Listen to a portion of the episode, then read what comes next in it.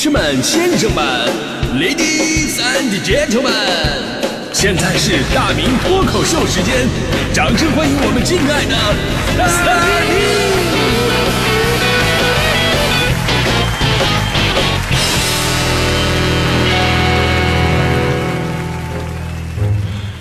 好，欢迎各位来到今年的大明脱口秀，我是大明。呃，大家伙都知道我的脱口秀呢，还有一个专门讲诸子百家的版本，叫百家争鸣。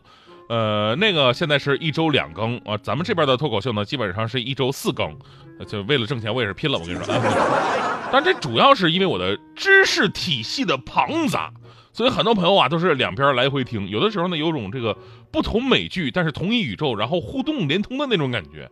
我今天呢，我就要说一个，就是刚在《百家争鸣》里边介绍的一个学派，就是阴阳家嘛。这其中很多都是属于玄学，就里边很多东西你说不清道不明的。比方说，我最近搬家，我搬家，然后那有朋友啊就跟我讲啊，这家里边的布置非常重要，讲究风水。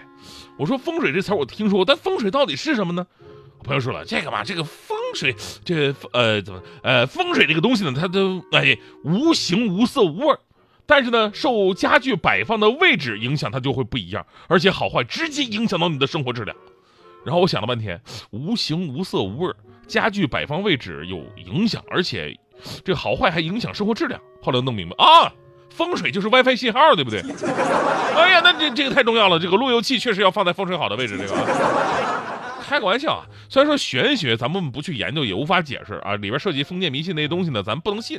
但是生活当中很多奇妙的事真的太多了，就很多事呢无法给自己一个合理的解释。比方说刚才咱们说的，说为什么我一洗车就下雨，然后平时车脏的不行了，然后看天气预报说，哎呀，这个明天下雨，我想啊，明天下雨那我不洗了，结果呢明天反而不下雨。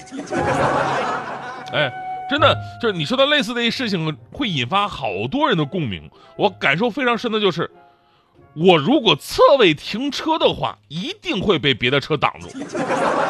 我跟你说这事儿很神奇啊，因为现在很多的地方这车位本来就比较紧张。那天咱们也说了啊，抢一车位跟登天似的。路上呢，一边停成双层的事儿时有发生。本来呢停一排得了，外面还又停了一排，都这么停。然后呢，这一天我就有个非常奇怪的发现。就是路两边，无论是我选择哪个位置去停车，无论第二层车停的有多少，哪怕只有一辆车临时在那停着等人的，他也是挡在我的车的旁边。我朋友也发现这个问题了，他开玩笑说别人的都是招人，我是招车那样。我说我要真是招招车就好了，平时早上打半天车都打不到一辆车。后来我查了一下，这种生活当中的玄学还真的挺多的啊！你看有没有说中你的经历？就比方说你在开始认真减肥的时候，然后饭局就没有断过。插两面长得一样的 U 盘啊，第一下一定会插反。准点上班的时候，老板都不在办公室，偶尔迟到一次，刚好被老板看见。每次出门都会化妆，偶尔一次没带妆出门就碰见了熟人。平时都不怎么用得到的东西，一旦扔掉了，往往就会用到它。还有最常见的就是买股票，刚才有朋友也说了，啊，你买完它就跌，你卖完它就涨，搞得你觉得自己好像是个大人物，要不怎么全世界的经济都针对你呢？对吧？每次在超市排队买单，只要自己排的那一队就会比隔壁的队伍慢。每次穿新的白鞋出门回来都是脏的。有些东西你不找它的时候，它就在那儿；你找它的时候，它立马就没了。啊，让认真去上课的时候呢，都不用签到，结果一逃课老师就点名。还非常神奇的就是，公交车啊，公交车你不等他的时候吧，他连续来好几趟；你要等他的时候吧，他一辆都不来。更神奇的是，这个时候你非常郁闷的点上了一根烟，结果烟刚点上，车来了。还有非常神奇的就是啊，你这个一毕业，学校就装修。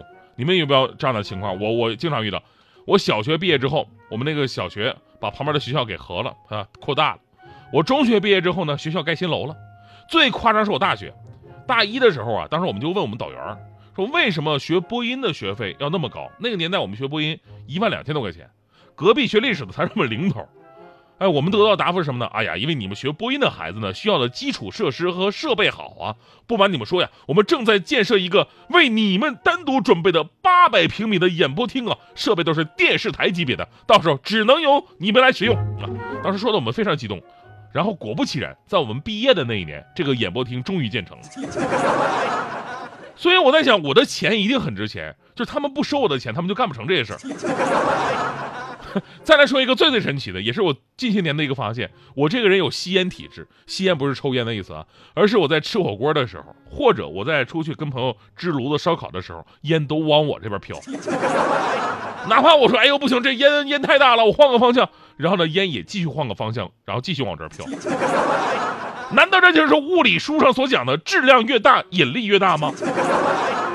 所以朋友们啊，你们能能不能给我一个科学合理的解释？给我来一个痛快的，不要让我总觉得自己是个奇葩。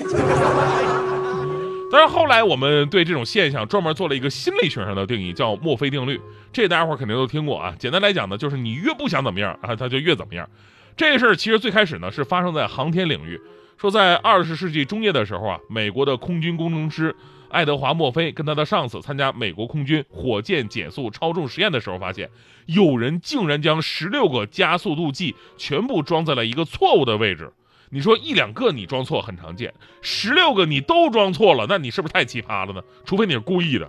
于是呢，墨菲提出了一个著名的论断，他的原句是这样的：他说，如果有两种或两种以上的方式去做某件事的时候，而且其中一种选择方式将会导致灾难。则必定有人会做出这种选择，这就是著名的墨菲定律，也叫倒霉定律。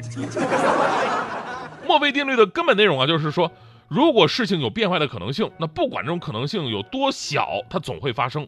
这个定律的主要内容呢，有四个方面，就是任何事情都没有表面看起来那么简单，所有的事儿都会比你预计的时间会长，会出错的事儿总会出错。如果你担心某种情况发生，那么它更有可能会发生。墨菲定律呢，它并不是一种说强调人为错误的概率性的一个定理，而是阐述了一种偶然中的必然。它告诉我们，容易犯错误是人类与生俱来的弱点。无论你科技多发达，事故都会发生。而且我们解决问题的手段越高明，面临的麻烦就越严重。所以呢，我们在这个事前呢，应该尽可能的想得更加的周到全面一些。如果它真的不幸发生了，或者有损失了，就笑着应对吧，对吧？关键在于。总结犯错的根源原因，而不是企图来掩盖它。这个理论真的非常重要，非常重要。每次我们就是节目里边因为说错话、念错字儿啊，领导要扣我们钱的时候，我都是跟领导这么解释的：领导，你千万不要吓我，不要罚我款。你越吓我，我就越容易错。就好像您车后面贴的那个标语一样，别滴滴，越滴滴越慢。完了，对，是别滴滴。完了，我又说错了，别滴滴啊！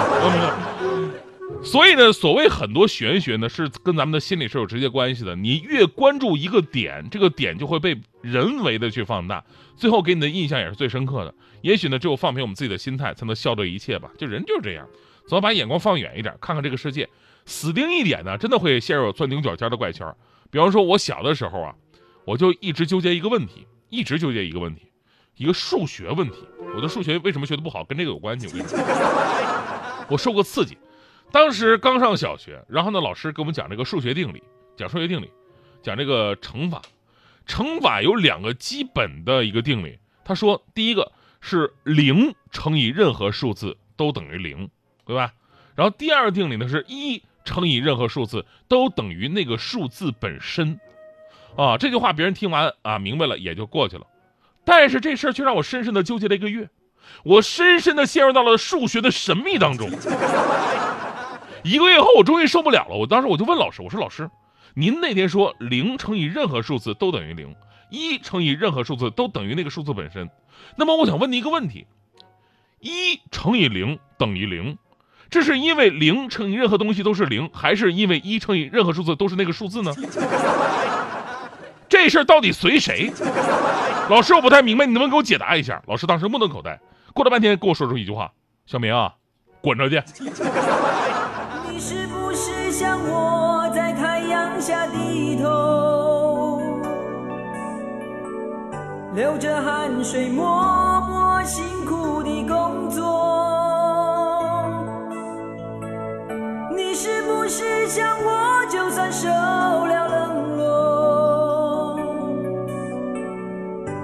不放弃自己想要的生活。